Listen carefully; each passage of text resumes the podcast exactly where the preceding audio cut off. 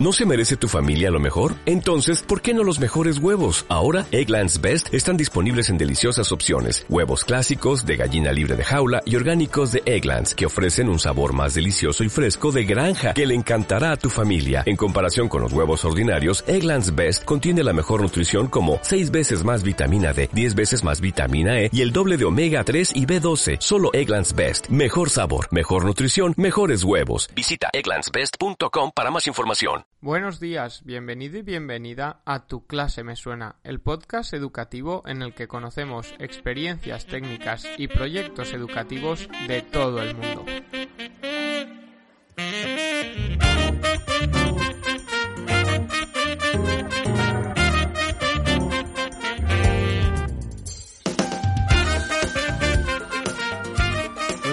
Días a todos y todas, ¿qué tal? ¿Cómo estáis? Primer domingo de mes y nuevo episodio. Recordaros que debido a las diversas situaciones Son Proyecto está lanzando un episodio de podcast el primer domingo de cada mes. Para comenzar febrero con energía e ideas contamos con Carlota, psicóloga educativa especializada en atención a la diversidad, familias, infancia y nuevas tecnologías en el ámbito educativo y viene a contarnos un proyecto que está íntimamente relacionado con este último punto, ¿no? Con las nuevas tecnologías. Es un proyecto que llevó a cabo en una escuela rural para desarrollar lo que se llama el Samsung Smart School, que tiene el fin de llevar la nueva tecnología al aula. Pero antes, como siempre, recordaros que en sonproyecte.com tenéis una comunidad educativa con experiencias, proyectos y recursos que nos ayudan a mejorar nuestra práctica docente y a inspirarnos para seguir haciendo de nuestras clases algo más efectivo. En la web, repito, sonproyecte.com encontraréis también herramientas educativas con la explicación sobre su uso y tutoriales sobre estas herramientas. Una vez más, sonproyecte.com. Y dicho esto, Salva está con Carlota. Buenos días, Salva. Carlota, adelante. Pues muy buenos días, Carlota. ¿Qué tal? ¿Cómo estás? Bien, todo muy bien. Muchas gracias. Pues antes de nada, agradecerte desde el equipo de Son Proyecto que estés con nosotros hoy. Igualmente, me hace, me hace mucha ilusión. Conocía este proyecto desde hace ya unos meses y, y pues tenía muchas ganas de participar en él, la verdad. Pues genial. Bueno, pues Carlota, yo creo que, que tienes un proyecto que contarnos súper interesante y, y además algo que, que normalmente eh, siempre intentamos darle más voz desde, desde su proyecto, pero además en este caso como que me parece que va a ser más cercano, porque encima es de, de la provincia en la que estamos nosotros, ¿no? Que es Castellón. Entonces, si te parece, ¿nos cuentas un poco de dónde viene Samsung Smart School y qué hiciste con ellos? Perfecto, pues Samsung Smart School es un proyecto de Samsung que trata de llevar la tecnología a las aulas. Entonces dota a distintos centros de dispositivos, de formación y de acompañamiento. Y luego les, bueno, pues les brinda la oportunidad de conectarse entre todos los centros, eh, conectar sus proyectos y poder presentarlos para al final pues darles un reconocimiento, ¿no? Y bueno, hay un ganador también de proyecto, pero eso al final es lo de menos, ¿no? Lo importante es como todo el proceso que hacen los centros para introducir dentro del currículo y sus programaciones la tecnología de una forma coherente para motivar al alumnado y para que los contenidos ¿no? y las competencias trabajadas pues, pues se vean mucho más allá, sean eh, bueno, es como que se aumenta todo, ¿no? Y los alumnos se motivan mucho, participan mucho más y son muy protagonistas de todo el proceso de aprendizaje. Entonces Samsung pues siempre intenta contactar con distintas empresas colaboradoras que puedan llevar a cabo todo este proceso y en este caso contactó con la empresa en la que yo trabajaba, que era Robotic. Y a partir de aquí empezamos a hacer un trabajo conjunto ¿no? para poder desarrollar pues, todo este programa formativo de realidad virtual en el aula. Y, y cuando empiezas a trabajar en, en realidad virtual con, con, el centro, en este caso con diferentes centros o con un centro, porque el proyecto era más amplio, ¿no? Tú formas parte sí. de él. En este caso, ¿cómo es la primera impresión de un profe cuando dices, oye, una vez que te has apuntado a participar, ¿no? Porque entendemos que se apuntan ellos a poder participar. ¿Cuál es la sí. primera impresión que tienen? Claro, la primera impresión es como que, que, les parece alucinante, ¿no? Pues al final les llegan unas gafas de realidad virtual, unas cámaras 360, también utilizamos la realidad aumentada. Entonces, bueno, la primera vez que se ponen las gafas y ven que de repente están en un mundo y que podemos viajar a Egipto para explicárselo a los alumnos, o que podemos viajar a, a Latinoamérica para explicar determinadas cosas, o podemos viajar a la Edad Media, ¿por qué no también, ¿no? Para explicar las ciencias sociales, o podemos explicar el ciclo del agua desde la realidad virtual, ¿no? Empezamos a hacer distintos proyectos que tenían que ver con el currículo de distintas materias, al principio en la formación, para que ellos vieran cómo se podía dar respuesta. Y para ellos fue alucinante, ¿no? Porque vieron que los alumnos se motivaban muchísimo, les parecía diferente, entraban, ¿no? Dentro de, de entraban dentro del currículo de forma inmersiva porque estaban dentro del ciclo del agua o estaban dentro del contenido de ciencias sociales. Entonces, para ellos fue, fue impresionante, pero a la vez también muchos miedos, ¿no? Porque, bueno, la realidad virtual también tiene unas edades recomendadas, eh, unos tiempos recomendados de uso. Entonces, claro, bueno, pues aquí como con todo con la tecnología, sobre todo cuando es novedosa, pues también hay reticencias, miedos y ahí también hay que como trabajar en, en qué momentos sí, en qué momentos no, para cuándo sirve, de qué manera y un poco el por qué, ¿no? No utilizar la, la tecnología porque sí, sino lo que decíamos siempre que era tecnología con propósito. Cuando hablabas de, de, cómo usar la tecnología, me, me viene a cabeza dos cosas, ¿no? La primera es la formación, como comentabas, ¿no? Cómo formar a estos docentes. ¿Desde qué punto, te preguntaré un poco, desde qué punto empezaban y un poco cómo marcasteis este proceso de formación, ¿no? Pues eh, estos profes, la mayoría de colegios ya habían empezado el año anterior con el mismo Samsung Smart School, pero otro proyecto que era sobre pensamiento computacional y Scratch. Así que muchos ya partían de algunos conocimientos de, en cuanto a programación, robótica, pensamiento computacional, pero es verdad que en este ámbito un poco empezaban de nuevo de cero. Así que lo que marcamos fue un módulo de formación online que iba muy pautado y tutorizado, que tenía una serie de módulos muy iniciales e introductorios y que luego poco a poco iba avanzando y se adentraba mucho en una herramienta educativa de realidad virtual que anima a todo el mundo a conocer porque es maravillosa y tiene una parte gratuita que es CoSpace. A partir de aquí, pues eh, se trataba un poco de desarrollar eso, diferentes proyectos. Y luego tenía toda una parte también de formación y acompañamiento presencial. Entonces, bueno, yo soy de Madrid, pero me tuve que desplazar en diferentes ocasiones. En este caso, en mi centro, el que yo tutorizaba más era el centro, un centro Castellón. Bueno, un grupo de centros, el, el CRAR Aboga. Y bueno, pues entonces ahí empezaron todas las formaciones presenciales, el trabajo en el aula, el trabajo con el profesorado y bueno, esto pues muy interesante. Luego nos pilló también el COVID en, medio, ¿eh? en las últimas formaciones ya, así que bueno, hubo algunas tutorías también online, pero bueno, la verdad es que es un proceso que tiene que ser muy pautado, muy despacito, porque los profesores tienen, tienen mucho trabajo siempre, esto ya lo sabemos, van a tope, pero se implican mucho porque al final esto les repercute en dispositivos, vieron que era interesante de verdad para introducirlo. No fue lo importante de estos proyectos para mí es que no se queden en algo puntual. Si cuando tú te vas del centro y sacabas Samsung Smart School no vuelven a utilizar las gafas de realidad virtual es que no has conseguido nada. Y la idea era que ellos consiguieran seguir utilizando la tecnología dentro de, de sus aulas, ¿no? Para, para todo lo que fueran necesitando. En concreto, este cole, al ser un CRA, todavía eh, le dieron más partido porque muchas veces tienen clases ¿no? donde hay niños y niñas de muchas edades y ritmos de aprendizaje diferentes. Entonces podían tener algunos alumnos trabajando con la tecnología en un rincón, diferentes contenidos y a otros estarles apoyando de manera ¿no? más sistemática por parte del profesorado. Así que para ellos fue todo ventajas. Y cuando hablabas de, cómo introducir la tecnología de forma coherente, ¿no? En este caso la realidad virtual, y hablabas también de, de la herramienta de EcoSpace, ¿Cómo, ¿Cómo pautasteis o cómo trabajasteis con los profes para programar, ¿no? O integrar la tecnología, como dices, de forma coherente, pero que realmente relacionara o ayudara a, generar el aprendizaje, ¿no? ¿Cómo hicisteis este proceso? Pues aquí trabajamos mucho con los profesores, ¿no? Pues como qué elementos del currículo estaban trabajando con unidades didácticas, que esto también fue pues una dificultad, entre comillas, porque al final eh, pues los profesores también tienen, a veces no están formados del todo para programar de verdad, ¿no? Eh, sus unidades didácticas, en cómo temporalizar todos los tiempos. Entonces aquí también hubo una formación dentro del módulo que tenía que ver con programar una unidad didáctica en la que, en la que la tecnología estuviera incorporada. Entonces, bueno, pues aquí es muy poquito a poco ir introduciendo y viendo qué competencias queremos trabajar y cómo se va a aprender, ¿no? Y, desde dónde. no solo vamos a trabajar contenidos, vamos a trabajar competencias, vamos a trabajar el currículo por completo y, por tanto, desde dónde y cómo lo vamos a hacer. Vamos a, a trabajarlo de verdad y además desde también elementos que tienen que ver con la, con la psicología y la neuroeducación, ¿no? De cómo aprende el alumno, cómo se motiva el alumno, qué necesita el alumno para que se produzcan aprendizajes significativos. Y básicamente un poco esta es la idea, mucho partir de, del, alumno como protagonista, porque los profes si no tienden a hacerlo ellos todo, ¿no? Y a, terminar todo el proyecto ellos, y aquí se trataba mucho de que los alumnos pues participaran, aprendieran.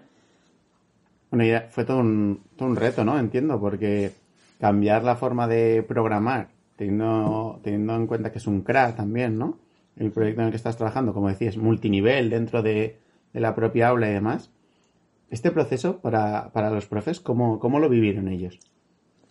Pues en, el módulo online quizá pierdes un poco más la visión, ¿no? De cómo están ellos emocionalmente, pero recuerdo mucho mi primera visita al CRA, que estaban pues muy contentos de que fuéramos allí, pero por otro lado había mucho susto, sobre todo pues profes eh, menos, eh, con menos competencia digital, ¿no? O personas más mayores, estaban con muchos miedos, creían que no iban a ser capaces y que esto se les quedaba grande por todos los lados. Pero bueno, poco a poco, al final, em, todas las cosas tecnológicas se pueden escalar poquito a poquito. Nada es de cero a cien.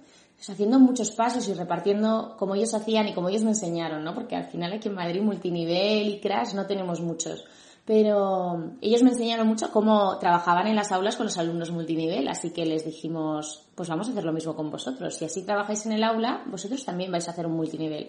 Profes con menos competencias digitales se van a encargar de ciertas cosas y otros se van a encargar de otras. Vamos a trabajar como trabajáis con vuestros alumnos. Y para ellos fue muy interesante porque lo que hicieron es probar su propio modelo de aula.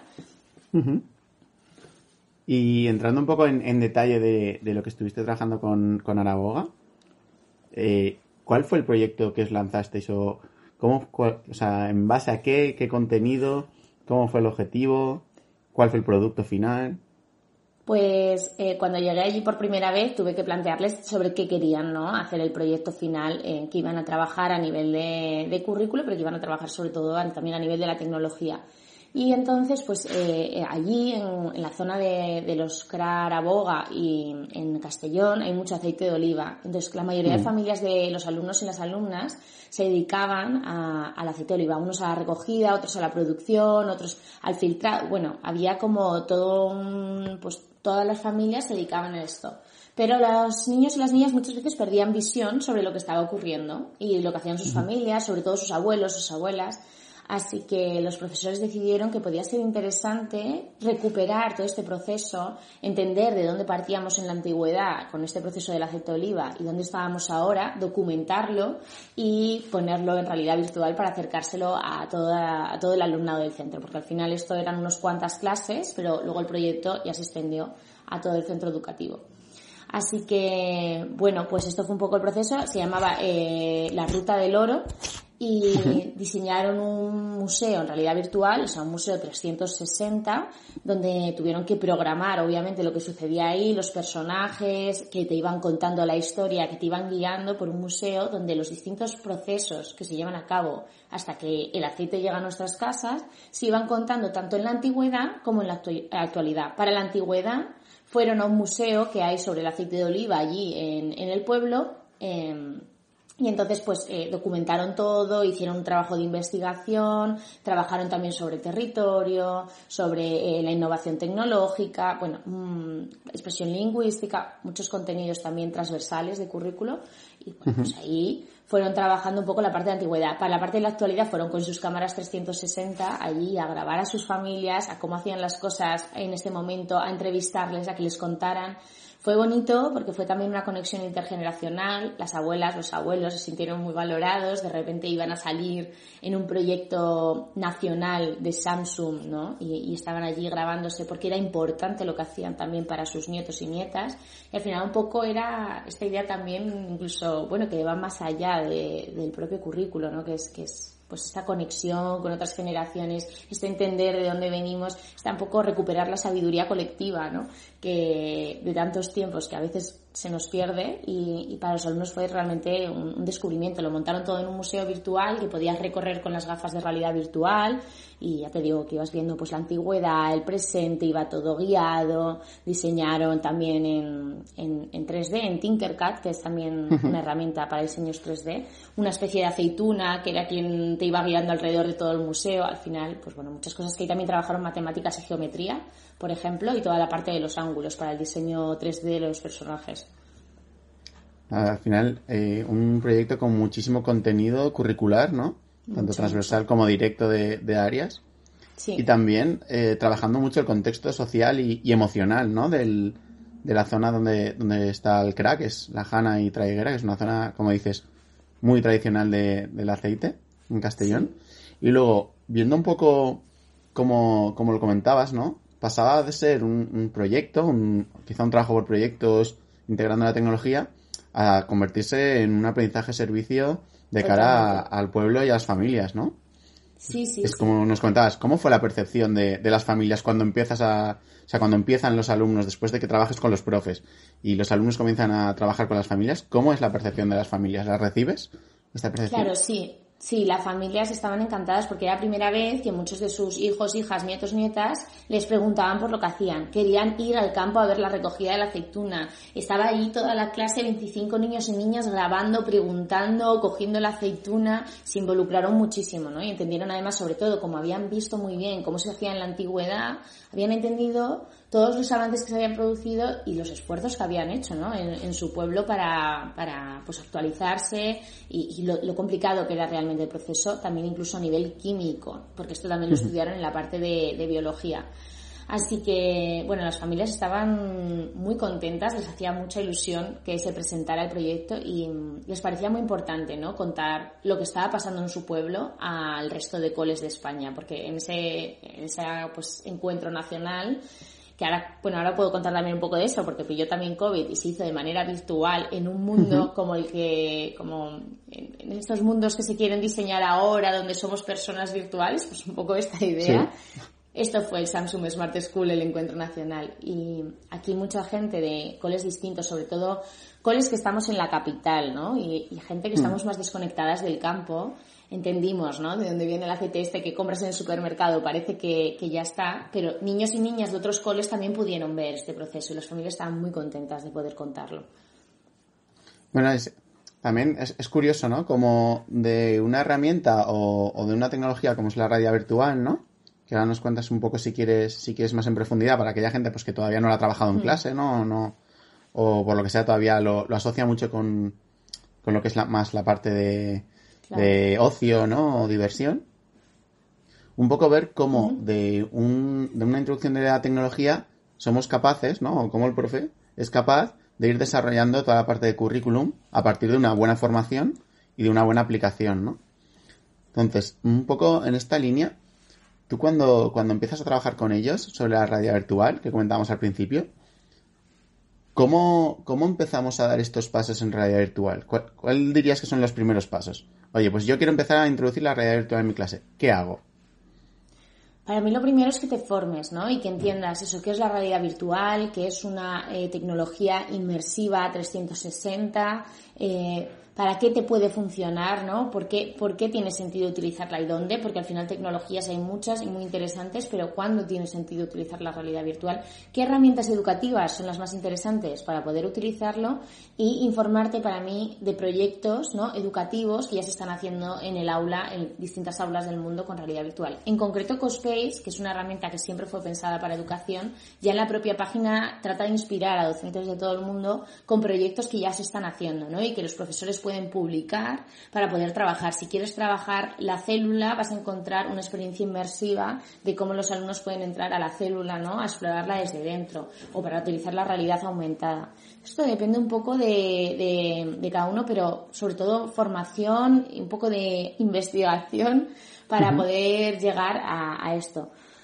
Y mm, para mí estos son un poco los pasos. Luego yo creo que hay mucho aquí de, descubrimiento, ¿eh? de ya coger la herramienta, eso, inspirarte en otras experiencias y empezar a toquetear, a bichear y a, meterse dentro de la herramienta, a probar sin miedo, porque tenemos muchos miedos con la tecnología y yo lo que invito a la gente es a probarlo, probarlo y, y yo siempre digo que los niños y las niñas son la prueba del algodón y nos demostrarán y os demostrarán que, que realmente les motiva, que les apasione, que aprenden, porque cuando ellos tienen que construir el conocimiento, eh, hay unos aprendizajes muy significativos. Cuando en lugar de yo darles un mapa de España hecho, donde hay que señalar capitales, ellos tienen que construir el, propio mapa de España y programar cuáles van a ser las respuestas correctas de dónde están las capitales, hay un aprendizaje mucho mayor.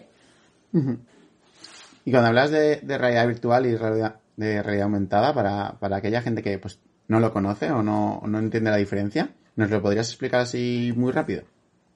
Sí, la realidad virtual al final es una experiencia inmersiva en, en, 360 grados, por decirlo así. Es decir, tú una vez que te pones las gafas vas girando y estás como dentro del mundo, mientras que la realidad aumentada sale hacia afuera. Sería esta experiencia ¿no? en la que tú enfocas algo con el móvil y sientes como si estuviera contigo, pero realmente eh, no, ¿no? Entonces está, está fuera, tú lo estás viendo que está fuera, entonces si enfocas un QR aparece algo. En este caso, aquí recomiendo mucho como material educativo y así voy recomendando cositas para los docentes el MERS Cube, que es un, cubo que se llama MERS Cube, que se puede además imprimir y funciona como si tuviera QRs, pero son dibujos mucho más bonitos.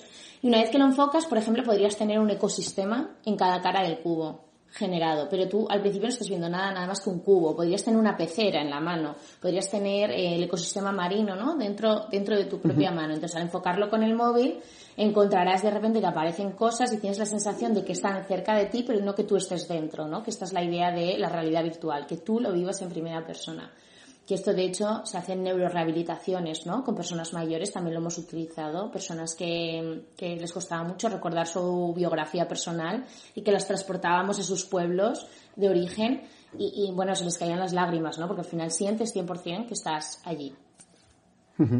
Y cuando, cuando hablamos de, de realidad virtual, realidad aumentada, y decías, es súper importante la información, la formación, la investigación, ¿no? Pero para la gente que no lo ha usado nunca, para que no se asusten tampoco. ¿Es muy difícil usar la realidad virtual o la realidad aumentada dentro del aula? ¿Es necesario saber programar muchísimo o poder trabajar muchísimo en realidad virtual?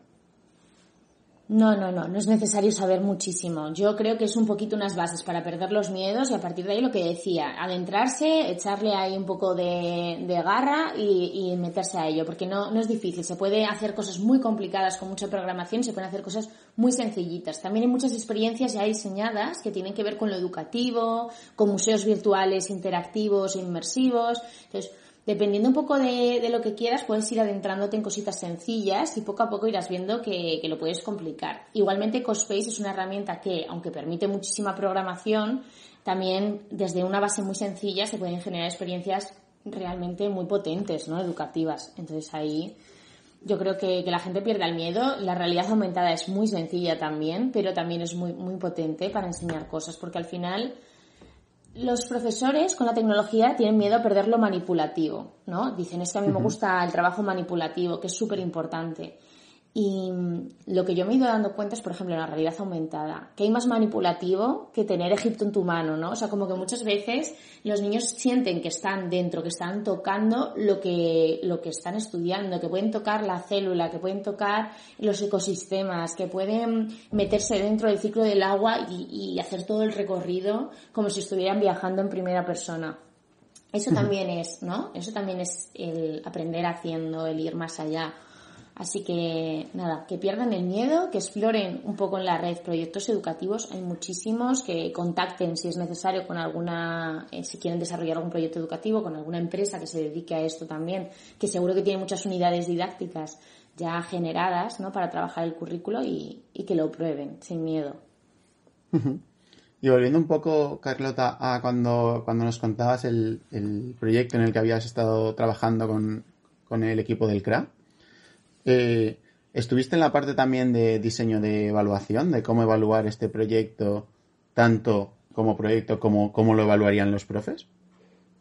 Claro, aquí la evaluación que ellos diseñaron, sobre todo para, para, el alumnado, fue a través de pues rúbricas, ¿no? Que trabajaban diferentes eh, pues ítems en relación a pues, cosas desde el trabajo en equipo, ¿no? Y la participación en el proyecto, a otras en relación a pues el área de tecnología y la programación y la adquisición de competencias en relación al pensamiento computacional, ¿no? Si hemos conseguido programar más de dos variables, bueno, aquí ya entramos en tecnicismos, pero que también se trabajaba esto. Para el área de sociales, pues también se trabajaban otros contenidos en relación al relieve, porque luego se iban trabajando en paralelo contenidos diferentes en las áreas. Bueno, como además era un CRA, pues todo se trabajaba además muy, pues eso, multinivel, de forma transversal, todo el rato, diferentes materias, muy interdisciplinar, continuamente.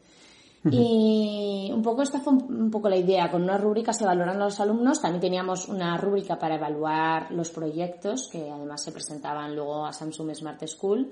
Pues bueno, pues ahí también había una rúbrica de proyecto de hasta qué punto pues eh, se había utilizado la tecnología para dar respuesta al currículo, em, por ejemplo, cómo había, se había supuesto, ¿no? Cómo, cómo, se habían involucrado los alumnos. Esto también era un criterio de evaluación porque realmente había proyectos que quizá los alumnos habían sido menos partícipes y en este caso, pues bueno, eh, pues esto era importante, ¿no? si los alumnos se han involucrado, si, pues en qué medida se ha usado la tecnología o no para, dar respuesta al proyecto, la propia programación, ¿no? Y propuesta que, que se presentaba, hasta qué punto trataba de ir más allá y era sostenible en el tiempo.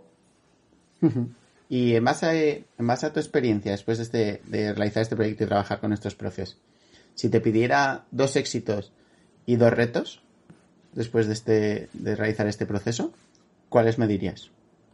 Dos éxitos en relación a... Mm, Al proyecto este o, en, o en general a, lo que pudiste trabajar con ellos.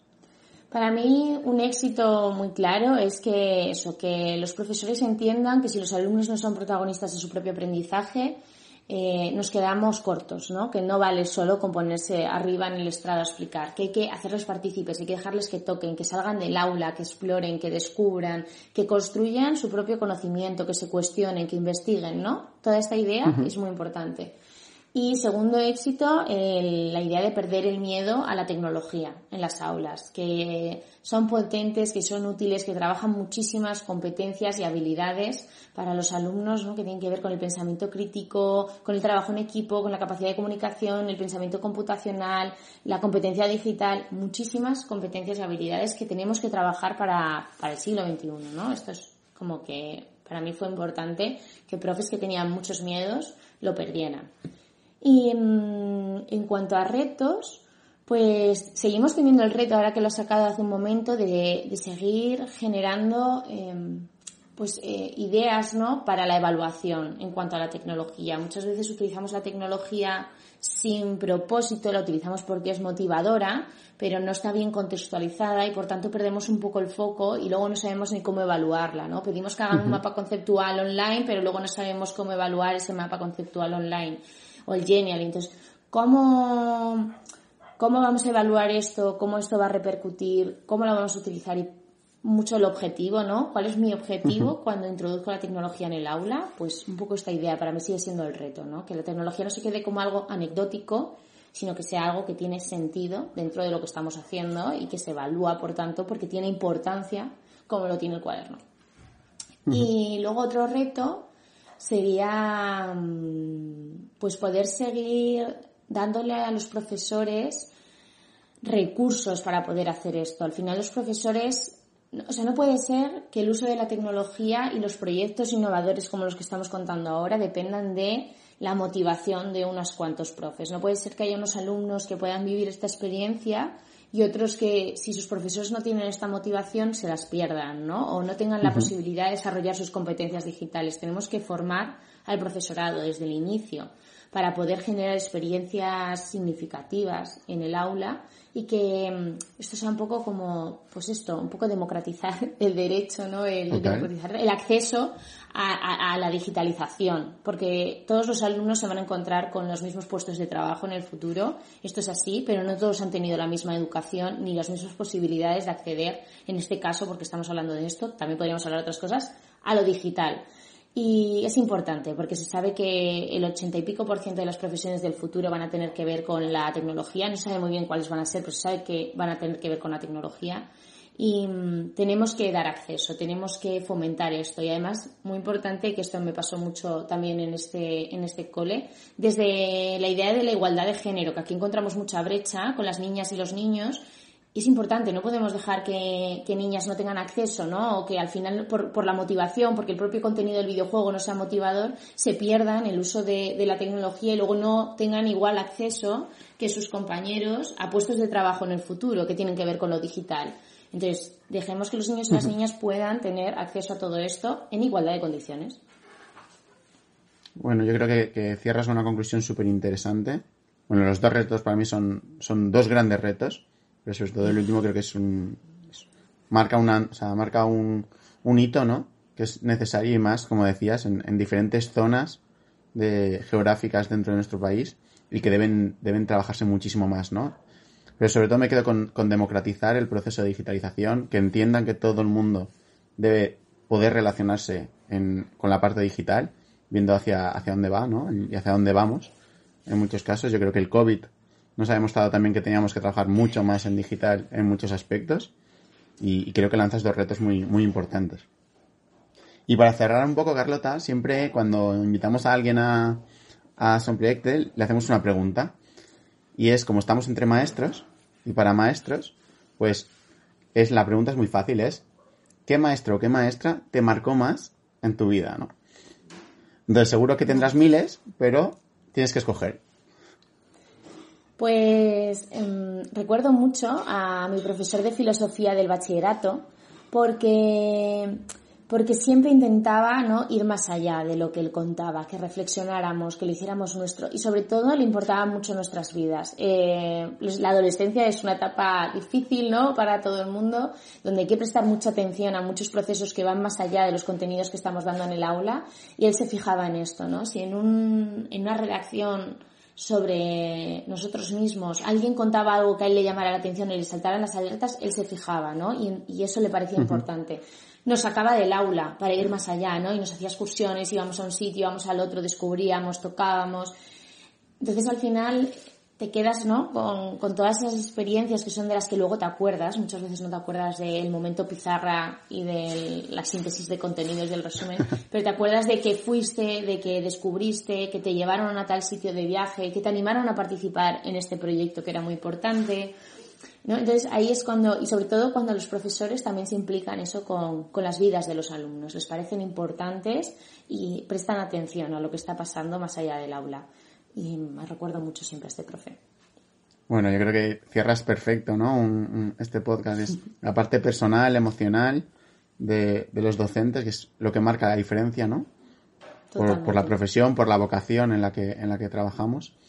Entonces, pues, pues ha sido un placer, Carlota, la verdad poder tener esta entrevista contigo y, conocer más de cerca la realidad virtual, cómo llevarlo a cabo y sobre todo también entender cómo hacerlo en un, como un CRA, ¿no? Como es el, como es el caso de la HANA, que es, es un CRA pues, que está en una, en una situación geográfica mucho más agraria, ¿no? Donde quizá la tecnología no era el, no era una referencia para nadie y ha entrado y, y esperemos que para mucho tiempo, ¿no? Total, sí, la verdad que sí, eso espero. Muchas gracias. Pues muchísimas gracias, Carlota. Como siempre, con la anécdota personal despedimos el episodio. Gracias Carlota y vamos con los puntos destacados de la conversación de hoy. El primero es que esos proyectos que se realizan en primer lugar con formación y con ideas y ayudas de otros profes que, que no se queden en algo puntual, que sigan eh, utilizando esas herramientas, las metodologías y las dinámicas aprendidas para darles seguimiento, ¿no? Y es así al final como vamos mejorando poco a poco. Es importante, claro, eso sí, que en lo que nos estemos formando creemos en los beneficios que nos pueden dar y la facilidad que nos da su uso en la práctica docente. Eso es esencial. Importante también la formación y entender qué es, ¿no? Para qué estamos haciendo esto, si nos sirve y para qué nos sirve si tiene sentido en nuestro contexto, las herramientas que lo facilitan, además que también nos podemos inspirar en otros muchos proyectos e ir descubriendo eh, otras iniciativas para atraer a nuestra escuela. Y lo último, los alumnos como responsables de su propio aprendizaje, que exploren, toquen, investiguen, prueben y que se equivoquen, por supuesto. Es eso, eso es esencial para fomentar el emprendimiento o la competencia de aprender a aprender, ¿no? Sabiendo que equivocarse está bien, pero tampoco sin romantizar la equivocación, que a nadie nos gusta. Y así terminamos, no sin antes daros las gracias a los que cada domingo nos escucháis, a los y las que os suscribís a Spotify, iTunes y iBox, y a todos los que cada día ponéis vuestro granito de arena en la mejora de la educación. Nos escuchamos el domingo 6 de marzo recordad una vez más que solo tenemos entrevista una vez al mes y hasta entonces recordad que compartiendo mejoramos la educación.